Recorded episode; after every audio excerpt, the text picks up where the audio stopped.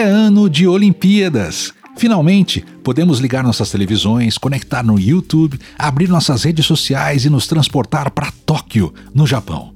Você já parou para pensar que para que todas as imagens e resultados cheguem com precisão, são necessárias uma estrutura e uma equipe imensas por trás? O Japão é referência quando falamos de tecnologia e vem sendo palco para os jogos que entraram para a história do mundo, com muita inovação e tecnologias. Essa é uma edição inusitada, com a ausência de público nas arenas por conta de restrições e cuidados devidos à pandemia da Covid-19. Por esses e outros motivos, os Jogos Olímpicos de Tóquio 2020 são os mais conectados da história.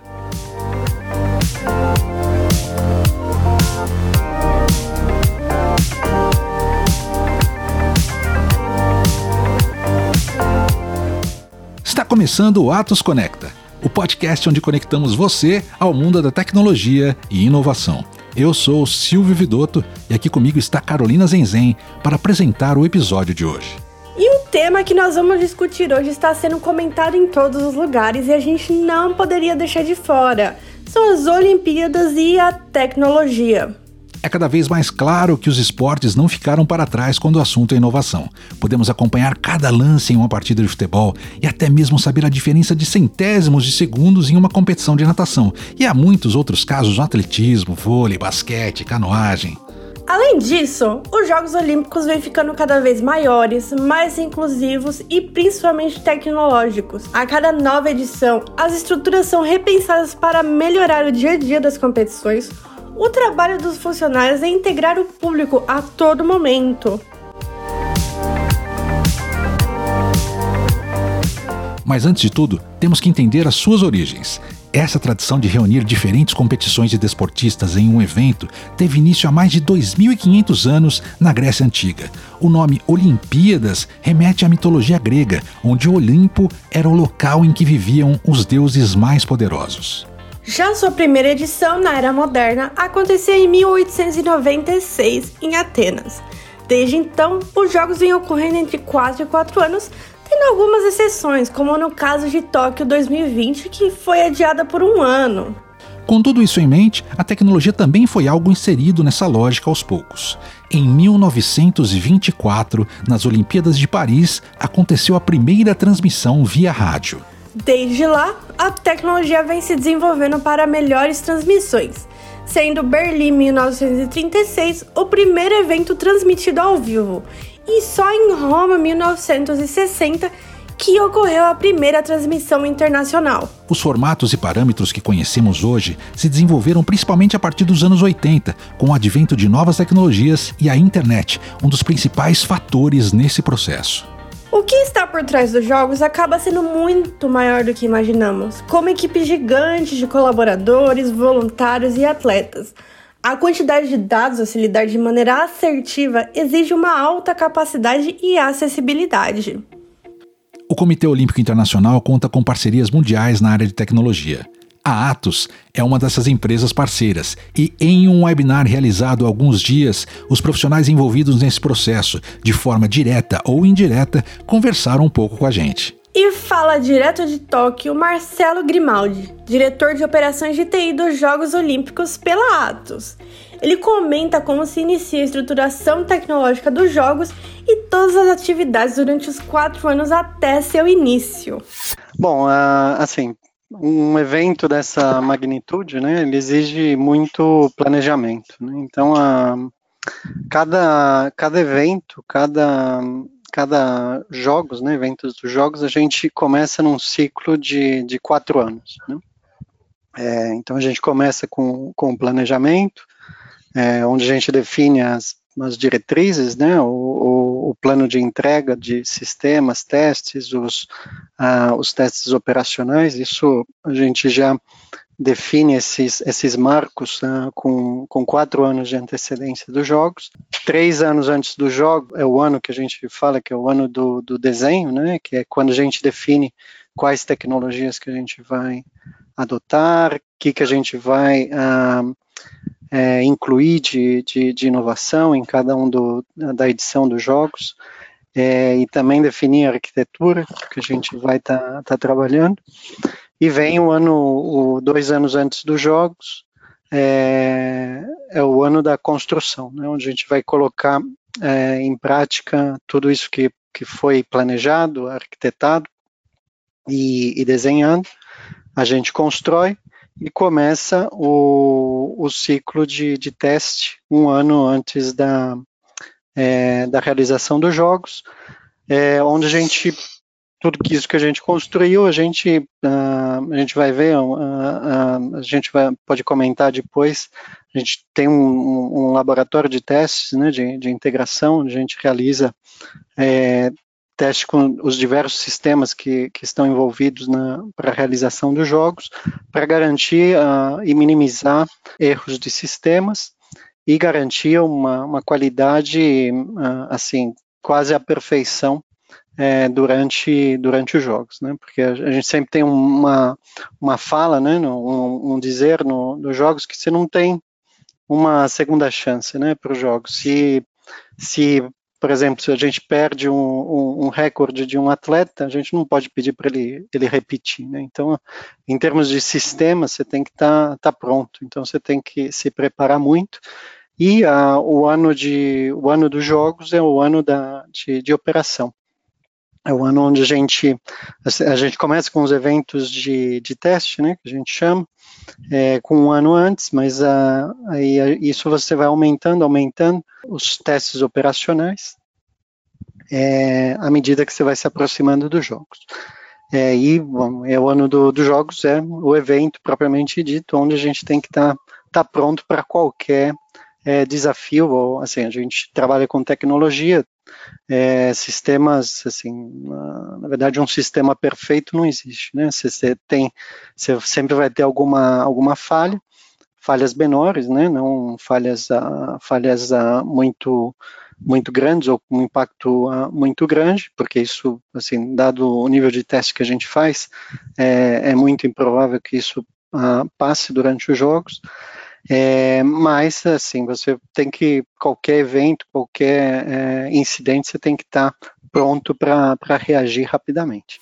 Marcelo Grimaldi destaca a questão dos testes, algo estritamente planejado durante todo o processo para que os jogos operem de forma correta. Como falado antes, Tóquio 2020 teve o seu cronograma alterado, dando aí mais um ano para as preparações no Japão. E esse tempo serviu para que a lógica da infraestrutura fosse alterada, melhorada e, bem, o Marcelo comenta um pouco sobre essa situação. A gente teve aqui um ano atípico, né? Então, assim, o ciclo de Tóquio não, não foi de quatro anos, foi um ciclo de é, cinco anos, né? Então, a, isso o que acarreta, né? Então tem, tem diversos uh, desafios. Uma um desafio foi uh, o replanejamento, né? Desse é, desse um ano a mais. O que que a gente faz? Como que a gente replaneja todos os eventos de, de teste que não, não foram executados, alguns exercícios operacionais. É, que a gente precisa fazer. E esse replanejamento veio com muitas mudanças. Todo o processo teve de ser adaptado para acontecer de forma remota, utilizando um laboratório de integração localizado em Madrid, na Espanha. De acordo com o profissional, algo que ajudou muito nesse momento foram os exercícios de simulação dos roteiros, com treinamentos remotos para situações variadas. Além disso, existia no local uma planta de trabalho com rotatividade, respeitando o distanciamento dos presentes no local, para que todos pudessem trabalhar de forma segura foi utilizado um andar vago para criar dois espaços em que três equipes se revezam em turnos de 12 horas. E, enquanto uma área está sendo utilizada, a outra está sendo higienizada. Quem também comenta sobre a grande infraestrutura dos jogos é Fábio Beato, Head de Cloud na América do Sul, pela Atos. É muito interessante a, a medida que, é, por ser um evento cíclico, né, à medida que os jogos acontecem, a, a, carga de tecnologia, de inovação, de geração de dado, informação em tempo real, somado com a, a audiência, né, que é, cresce cada vez mais à medida que é, o, o, streaming né, dos jogos também é, acaba sendo é, mais facilitado, gera, é, consequentemente, uma necessidade muito grande de você mover né, grandes workloads, grandes sistemas, né, com todos os desafios é, de, de, segurança, de resiliência, e isso tem muito a ver com a, a maneira do modelo de implementação de cloud. Né? A, a, um, dos, um dos maiores benefícios de ter uma, uma arquitetura rodando em nuvem é, é você se beneficiar da possibilidade de usar uma quantidade determinada ou não determinada de, de processamento de recurso computacional por um período de tempo pré-estabelecido. Então, uhum. mais uma vez, é, essa dinâmica né, de, de construção dos jogos em quatro anos, certamente a demanda por recurso computacional ela não é linear durante os quatro anos, ela é, vai sendo uma escadinha, sendo que o topo é na, na, própria execução dos jogos. E a grande questão nos Jogos de Tóquio é o nível de automação cada vez maior, com a combinação de diferentes tecnologias para permitir que tudo ocorra da melhor maneira possível e sem falhas. São cerca de 150 aplicações críticas rodando durante todo o processo, todas com as suas necessidades e focos de atenção. Dentro da estrutura tecnológica, isso acaba se dividindo em dois blocos. O primeiro bloco se chama OMS Sistema de Gerenciamento Olímpico que engloba tudo aquilo utilizado para as preparações dos Jogos. Esse sistema é muito utilizado principalmente em questões como seleção e gerenciamento de voluntários. Afinal, são cerca de 70 mil pessoas que precisam ser identificadas e ter suas horas contabilizadas durante todo o processo. Outro ponto importante está nos acessos de todas as pessoas envolvidas. As identificações vêm ocorrendo com altos níveis de tecnologia, utilizando inteligência artificial e reconhecimento facial para facilitar o acesso seguro desde o momento da chegada ao Japão. É isso aí, as credenciais geradas podiam ser usadas na imigração japonesa como um visto. Mas existem outros exemplos que demonstram a sua importância, e é Marcelo que nos apresenta um. Você pode ter casos que uma credencial você tem acesso e por algum motivo, não sei, pode acontecer, um atleta foi desqualificado, por exemplo. É, se ele foi desqualificado por doping, né, então ele, ele tem sua credencial, seu acesso a, a sedes é, cancelado, anulado. Né, então, para e uma vez acontece isso, bom, ele não tem mais direito a entrar na sede. Se for um, um, um processamento é, visual, assim, ele continua com aquele papel, né, aquela acreditação. Claro, você pode, você sempre tem um sistema de por código de barras e tudo, mas com o reconhecimento facial você aumenta muito o nível de segurança e a informação entre o sistema de, de acreditação, que faz todo esse controle de, uma, de quem tem o direito ao acesso, ao sistema de, de controle de acesso e a, aos sistemas, aos equipamentos de, dos nossos parceiros nessa solução da, da NEC da Panasonic, a gente tem um SLA de menos de um minuto, essa informação de transitar, eu clicar o botão, cancelei, uma credencial, você ter a, essa informação lá na, na máquina que está na, na, na, entrada da sede para garantizar que, bom, é, é, que aquela pessoa ou aquele não, não vai conseguir ter acesso mais àquela, àquela sede, assim, aumentando o nível de segurança exponencialmente. Já o segundo bloco é o ODS, Sistema Olímpico de Difusão. Nesse caso, está envolvido tudo aquilo que colabora para a distribuição dos dados gerados pelos jogos, sendo seu principal uso para a mídia.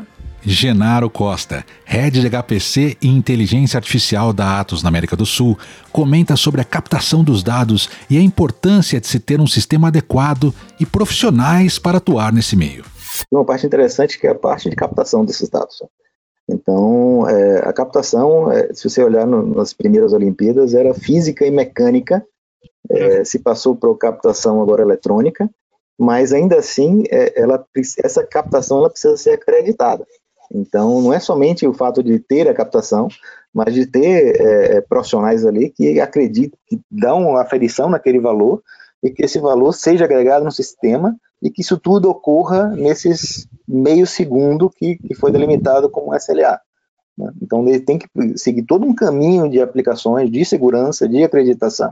Então, existem sistemas, é, é, nesse ponto de captação, existem sistemas que conferem também, é, é digamos assim, é uma cadeia de acreditação para que o erro, caso ocorra no primeiro estágio, alguém consegue, um supervisor consiga tomar uma ação e evitar que, que esse erro se propague. Né? E é uma coisa interessante que é, é, as Olimpíadas é uma fábrica de conteúdo. É conteúdo não somente pelo, pelo que está sendo ali mostrado, mas conteúdo associado. Então, para dar suporte às, às redes de televisão sobre histórico dos atletas, sobre onde ele teve cada resultado, é, todo esse, esse arcabouço, existe uma série de sistemas de suporte para que o conteúdo seja disseminado pelos diversos canais. Né? E aí, nesse sentido, tem uma parte de manipulação de dados bem, bem interessante. É, dados que, que vêm de diversos sistemas, que são alimentados por diversos sistemas, que têm diversas faces e tem que ter uma, uma parte de integração uh, uh, associada. E facilitar, porque o, o, repórter ele pode não querer somente consumir aquilo que está sendo mostrado para ele. Ele quer talvez entrar ou fazer uma leitura diferente do que está sendo mostrado. Então, tudo isso requer, obviamente, agilidade no acesso e também segurança no acesso.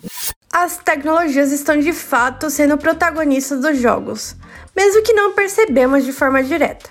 Genário destaca algumas das principais e comenta sobre como as tecnologias vêm colaborando até mesmo no momento da transmissão das competições. A tecnologia, ela, ela sempre vai ter uma coisa nova você vai ter é, 5G, você vai ter aplicações móveis, o padrão de conteúdo, o conteúdo em si, ele vai mudar com o tempo. Né? Você vai ter, por exemplo, é, um, um, consumo de vídeo bem, bem mais é, acentuado nas novas versões. Né?